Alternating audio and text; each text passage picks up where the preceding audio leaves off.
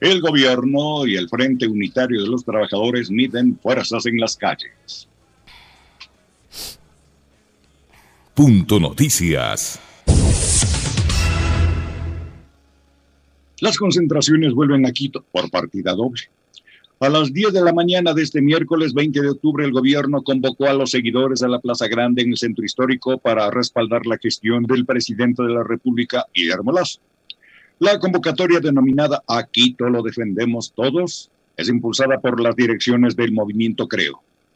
Vamos todo el país a defender la democracia, no al triunvirato de la conspiración, se lee en el llamado.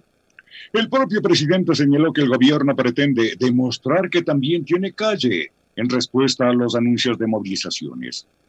A las 15 horas, 3 de la tarde, en cambio, está prevista una movilización del Frente Unitario de los Trabajadores FUT que partirá desde la Caja del Seguro Social hasta la Asamblea Nacional. Ángel Sánchez, presidente de las centrales sindicales, entregará a la titular de la Asamblea Nacional, Guadalupe Llori, un proyecto de un nuevo código laboral. El dirigente reveló que días atrás entregó un primer borrador del proyecto al asambleísta de Pachacutic, Salvador Quispe, quien acompañó al PUT en su última marcha. En este marco y en medio de la tensión entre Ejecutivo y Legislativo, el anuncio del mandatario de dividir la ley de oportunidades en tres proyectos se ve positivamente desde la Asamblea. Su presidenta reconoce que es un avance, en el sentido de que favorece no a la Asamblea Nacional, sino al pueblo ecuatoriano, afirmó Guadalupe Llori en una entrevista con Ecoavisa. Y subsanar los errores de fondo y de forma de este proyecto como quiera, al presentado, añadió Guadalupe Llori. Y asegura que no hay bloqueo para las normativas del Ejecutivo. Rechazamos todas las declaraciones desafortunadas del presidente Lazo en contra de la Asamblea Nacional. Es bueno que retome su papel de estadista por el bien de los ecuatorianos, enfatizó Guadalupe Lloris. En el segmento Pichincho Pina, la palabra tiene Alexis Moncayo. Pues gracias, profe. A ver, antes de, antes de empezar con el comentario, antes de dar palo, diría un amigo, eh, por acá me hacen reír has descuadrado mis imaginarios. Primera vez que te veo con chaqueta. No es la primera vez, ya vine el otro día con chaqueta, ¿no? Yo mismo me siento raro. Yo mismo me veo en el espejo y me descuadro todos mis imaginarios. Este no soy yo, definitivamente. Pero bueno, así pasa a veces cuando hay reuniones. Mi querida amiga. Les mando un abrazo a todos. Eh, a ver, voy a, voy a empezar por una deuda que tenía pendiente de ayer. Les decía que les iba a contar una anécdota de las vacaciones y me desvié del tema por lo que se estrelló ese buque de la Armada brasileña contra el puente que conecta Guayaquil con las Islas Santay. Eh, durante mis cortas vacaciones, cortas e imprevistas vacaciones, durante los primeros días de septiembre, em, pasé unos pocos días en Guayaquil. Y claro, como novelero que soy, eh, me dejé llevar por la corriente y me dijeron, tienes que ir a darte una vuelta por la aerovía. Eh, yo no sé si les comenté a ustedes, pero me pareció, a ver, uno desde fuera y siendo bastante prejuicioso a veces, eh, yo decía es un gasto inoficioso, además se terminó de construir en medio de la pandemia, en, pandemia las prioridades probablemente son, son otras, pero hoy vemos que el turismo es uno de los principales motores de la economía, no solo de este país, sino también del mundo entero. Eh, y ciudades como Guayaquil hoy se están beneficiando de este tipo de proyectos, el de la aerovía. Entonces fui novelero como soy, me fui a la aerovía a, pasearme, ¿no? A darme una vuelta. Em, crucé, y claro, llegas hasta Durán, y digamos Durán, que es eh, cantón cercano a Guayaquil, em, turísticamente no, no es que tiene mucho que ofrecer, gastronómicamente sí pero yo ya había ido desayunando, entonces no tenía ganas de comer la típica fritada que hay en Durán. Eh, pero llegaste hasta el malecón, ¿no? Cruzas en la aerovía, pasas del río Guayas, tienes una vista espectacular de la ciudad de Guayaquil. Mucha gente se fastidió con la foto que yo había subido de Guayaquil, porque, a ver, y yo sí coincido, es verdad, eh, urbanísticamente la ciudad se ve muy bien, tienen la perla, esta rueda moscovita ahí en el malecón. Eh, tienen el sector del Cerro de Santana pintado de colores, el tornillo que es muy vistoso, ahí muy cerca también de, de Las Peñas, a un complejo arquitectónico donde está el Hotel Wyndham y demás, ¿no? Esto se ve lindísimo y aparte tienes la vista del resto del malecón. Eh, pero claro, detrás de esa, de esa eh, vistosidad que luce Guayaquil en esos sectores, hay una ciudad más profunda, donde todavía hay carencias súper super fuertes, ¿no? no hay, hay, barrios donde no tienen agua potable, hay barrios donde no tienen alcantarillado y demás. Eh, y cuando cruzas en la aerovía hacia Durán, llegas hasta el malecón de Durán. Y en ese malecón de Durán, ¿saben qué? Está el otro puente, que en este caso une Durán con la isla Santay. Completamente abandonado, completamente deteriorado y destruido. Otra de las tantas, de las tantas cosas, de las tantas obras, en este caso de infraestructura y que servían también para el turismo, que durante el gobierno de Lenín Moreno fueron absolutamente abandonadas, eh, que no fueron dadas mantenimiento y que están ahí destruidas y deterioradas. Yo recuerdo que un par de veces para ser exacto, creo que tres veces crucé el puente, pero que comunica a Guayaquil desde la zona de la Molinera hasta Santay, ¿no? Eh, al otro lado ibas, visitabas la comunidad, veías este el pantano, los lagartos, te comías un seco de pollo, un seco de pato, lo que sea que había ahí, y listo, y estaba bien. Y crucé un par de veces en bicicleta, otra vez caminando con la familia, etcétera bueno, resulta que ahora desde Durán ya no tienes atractivo. O sea, llegas en la aerovía, te paras en el malecón, eh, te tomas una foto, qué sé yo, porque además, digamos, es lo que hay. Pero ya no puedes cruzar al otro lado. Ya no está la caseta del Ministerio del Ambiente, no está la caseta del Ministerio de Turismo y la obra está completamente abandonada. Otra de las cosas que dejó como herencia el expresidente Moreno. Y veamos si es que en este gobierno se ponen las pilas y ponen nuevamente a funcionar estas obras de infraestructura, a las que hay que sacarles provecho además. ¿no? Y ahí, ahora que estamos ya con un eh, buen número de visualizaciones, tanto en, Facebook como en YouTube también, eh, quiero primero eh, felicitar desde acá el trabajo que han hecho el personal médico de Pichincha Humana. Ayer recibieron a cientos de mujeres, me parece que fueron alrededor de 650 más o menos, el número exacto se me escapa en este momento, pero fueron más de 600 atenciones médicas gratuitas por el Día de la Lucha contra el Cáncer de Mama que em, se hicieron efectivas en la Plaza de la República con el personal médico de la Prefectura de Pichincha y de Pichincha Humana. Muchísimas gracias. Porque mientras en el sector público hay carencia, hay... Eh, digamos, falta de medicinas, falta de atención médica y demás. Hay otras instituciones y hay otros servicios, en este caso de los gobiernos autónomos descentralizados como la Prefectura de Pichincha, que están ofreciendo atención médica gratuita. Tanta fue la demanda que se entregaron turnos para que el día de hoy vuelvan a repetir el ejercicio, así que estarán nuevamente atendiendo a las personas que lograron turno el día de ayer. Excelente labor y excelente gestión de mm, el personal de Pichincha Humana, y el servicio médico de la prefectura. Por otro lado, y estaba hablando de turismo, quiero conectarlo con esto, porque quiero hacerles una invitación a que todos ustedes se sumen a votar. La ciudad mitad del mundo, ícono no solo del Ecuador, sino de la provincia de Pichincha y de Quito, está participando en uno de los premios internacionales de mayor prestigio, el ATAM Digital 2021, en la categoría Turismo Digital por su, por su pasaporte digital El Mundo en la mitad del mundo y el apoyo de todos ustedes es súper importante para alcanzar este importante galardón que no va a ser únicamente de la ciudad mitad del mundo, sino de la provincia de Pichincha y del Ecuador. ¿Qué tienen que hacer ustedes? Tienen que entrar a las redes sociales. Em, ahora mismo estamos ya pasando en las pantallas Em, el, arte donde ustedes van a encontrar el, mecanismo, hay que ingresar los datos solicitados, nombre, apellido, mail, número de contacto y de país. En la pestaña se selecciona una opción y se elige como ganador a el mundo de la mitad del mundo. Hay que dar clic y listo el voto, se ha enviado.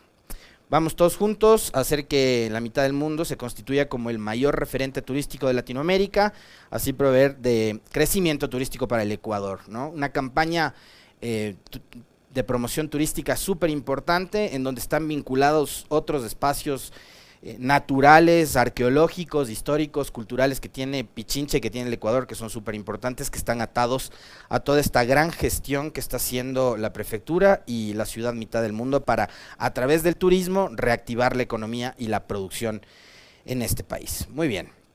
Dejemos por un segundo las buenas noticias. Yo ya voté, por cierto, yo ya voté. Este, habrá que ver si en las próximas horas la prefecta de Pichincha también se anima a votar. Ya le vamos a, decir a la prefecta que, se anime a votar hoy, hoy en, el transcurso del día.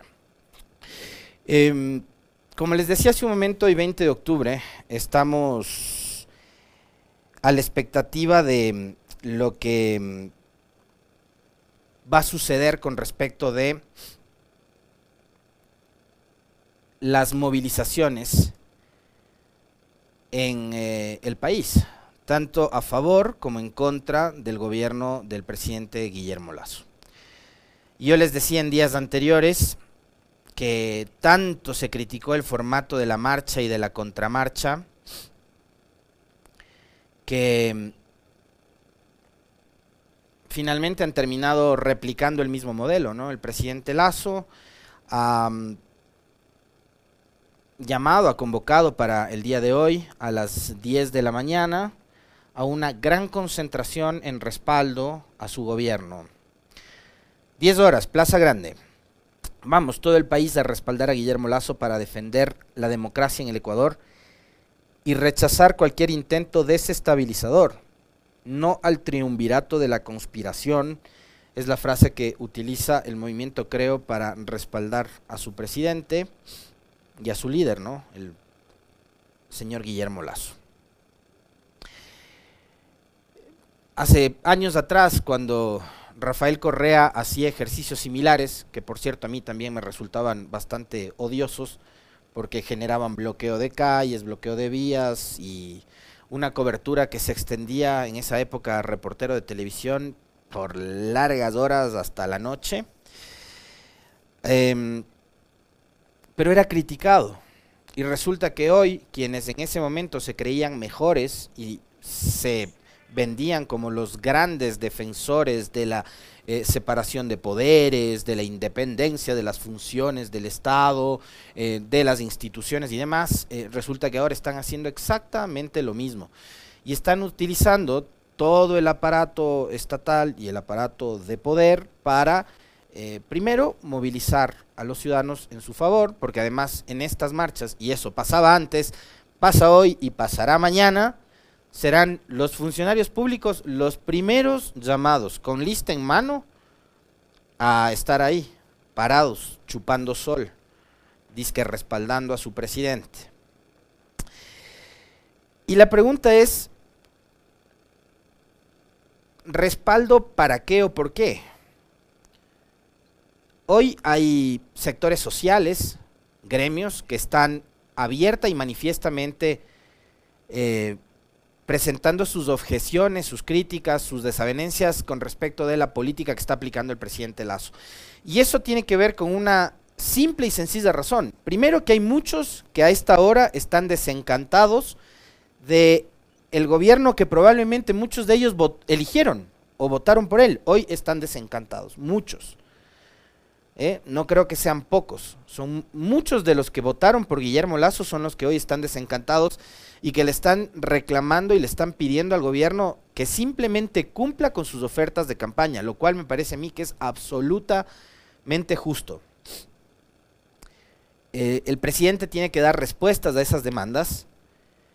El presidente además, y recordarán ustedes, y esto lo comentamos en varias ocasiones, eh, vendió la idea de llegar con eh, el relato de ser el presidente del diálogo, del encuentro, de querer construir un Ecuador diferente, de convocar a la unidad. Bueno, se ha sentado con muchas organizaciones sociales con las cuales en su gran mayoría no ha llegado a ningún tipo de acuerdos. Han estado aquí dirigentes indígenas que se sentaron en las mesas de diálogo con el gobierno, han estado aquí transportistas y nos han dicho que finalmente es un diálogo de oídos sordos. O sea, si nos sentamos a conversar, nos tomamos un café, pero finalmente no llegamos a ningún tipo de solución a los problemas que plantea el uno y que puede dar el otro eh, resolución, ahí el diálogo simplemente no ha funcionado para nada.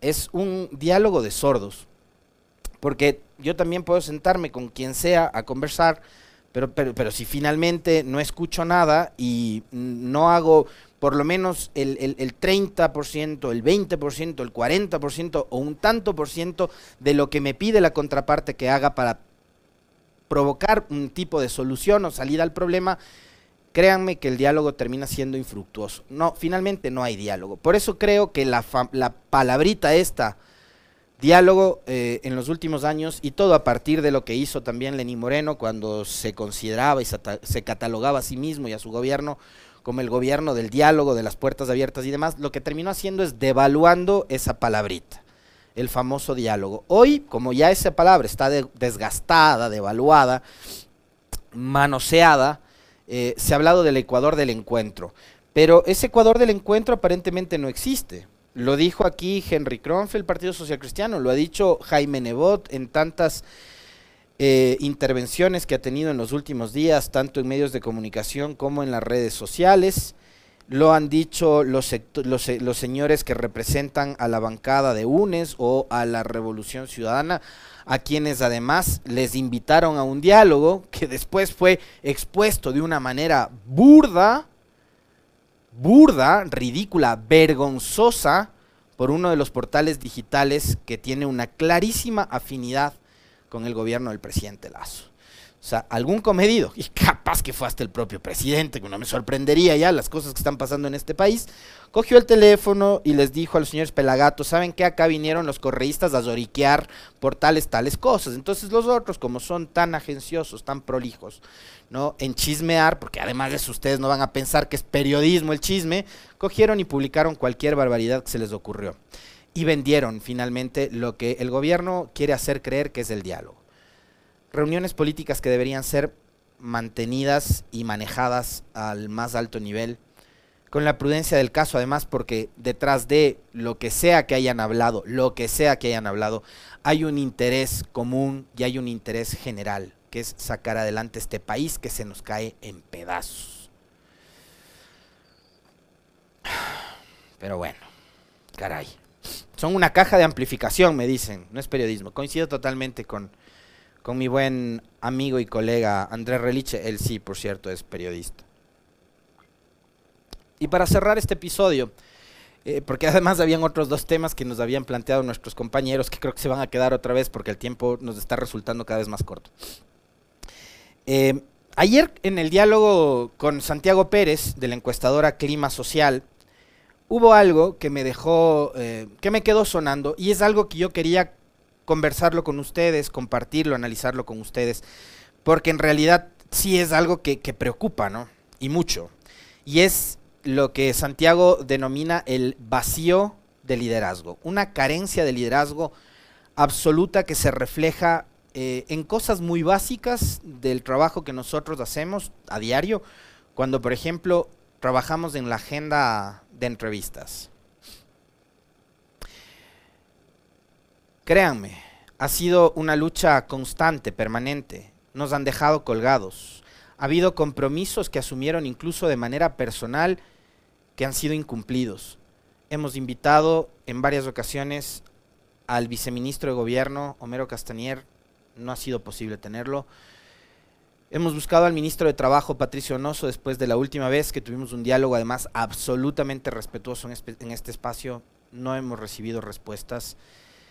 Hemos buscado autoridades del gobierno para tener acá, más allá de los ministros de Ambiente, de Vivienda que han venido y que han repetido las mismas líneas, por fuera del área técnica que les corresponde con respecto de la ley creando oportunidades. Aprendido el, el, libreto, vinieron y, y esos fueron los funcionarios que llegaron hasta acá. Imposible, a pesar de las gestiones que se han hecho, tener en este espacio al presidente Guillermo Lazo. Lo hemos hecho Hemos buscado acercarnos al vicepresidente Borrero, imposible. Hemos querido tener aquí a Alexandra Vela, ministra de Gobierno, imposible. Y al mismo tiempo, hemos querido también invitar a este espacio a la alcaldesa de Guayaquil, imposible. Su directora de comunicación ni siquiera nos contesta el teléfono. Ah, hemos hecho o hemos intentado lo propio con otro tipo de autoridades en Guayas para conocer la realidad, la situación que está atravesando la provincia de Guayas y la ciudad de Guayaquil con, este, con esta ola de inseguridad tan crítica que están viviendo ha sido imposible. Hemos buscado por todas las vías posibles también acercarnos a la señora Guadalupe Zori, presidenta del primer poder del Estado, que es la Asamblea Nacional, para tenerla aquí negado. No quieren venir. Ya no sabemos qué hacer, crean. Pero esto tiene que ver con, y yo lo quería, lo quería atar con lo que nos decía ayer Santiago, eh, Santiago Pérez. Un vacío de liderazgo que preocupa, porque además, y fíjense ustedes lo que está pasando, hablamos de los mismos personajes de hace décadas, ¿no? Nebot, Lazo, que ha participado en los gobiernos de Maguad, que ha estado metido en las alcaldías socialcristianas, que estuvo con Lucio y que ahora es su propio presidente. Y Correa, que fue eh, presidente durante 10 años y que ha estado vigente en los últimos 15 años en la política de este país. Pero más allá de eso, hay una ausencia de liderazgo súper fuerte en el ámbito nacional. Y eso se refleja en lo que les decía hace un momento, que es tan complejo tratar de elaborar, de construir agendas que les puedan ser útiles a ustedes, además. No, se trata de, que al periodista eh, le interese entrevistar a tal o cual personaje porque eso le hace únicamente ganar rating. O hay, digamos, una serie de vanidades que rayan en lo ridículo de que hay, hay periodistas que se mueren por entrevistar a determinados personajes por la afinidad o porque le caen bien. Pero no, no se trata de eso. Em, se trata de que los ciudadanos que están detrás de las de los aparatos de radio, detrás de los televisores, detrás de las pantallas de su computadora, de sus equipos móviles, de los celulares, están deseosos de poder escuchar a las autoridades. Pero hay autoridades a las que no les interesa o simplemente prefieren mantenerse alejados de los medios, pero eso a la par, yo eh, insisto una vez más, tiene mucho que ver con el vacío de liderazgo del que hablaba Santiago Pérez hace un momento, eh, o el día de ayer, en este mismo espacio. Em, es lamentable porque además, después cuando se acercan las elecciones y el momento de entrar en campaña, ahí sí quieren estar en todos los espacios, ¿no? Quieren estar siempre presentes y quieren estar Em, en, la palestra para que ustedes les vean y les escuchen, pero en época de campaña. Así que es, triste, es lamentable lo que, lo que está pasando en este país con respecto de la falta de, prolijidad y de capacidad también de algunos voceros, porque de paso además creo que la entrevista de, ayer de la señora Guadalupe Zori en uno de los canales nacionales de este país em, ha sido objeto hasta de burla, ¿no? Por la falta de preparación y por las carencias que ha demostrado la señora en cuanto al conocimiento en materia de procedimiento parlamentario y legislativo. Una lástima. Pero es el país que tenemos y esas son las autoridades que, que elegimos finalmente los ecuatorianos.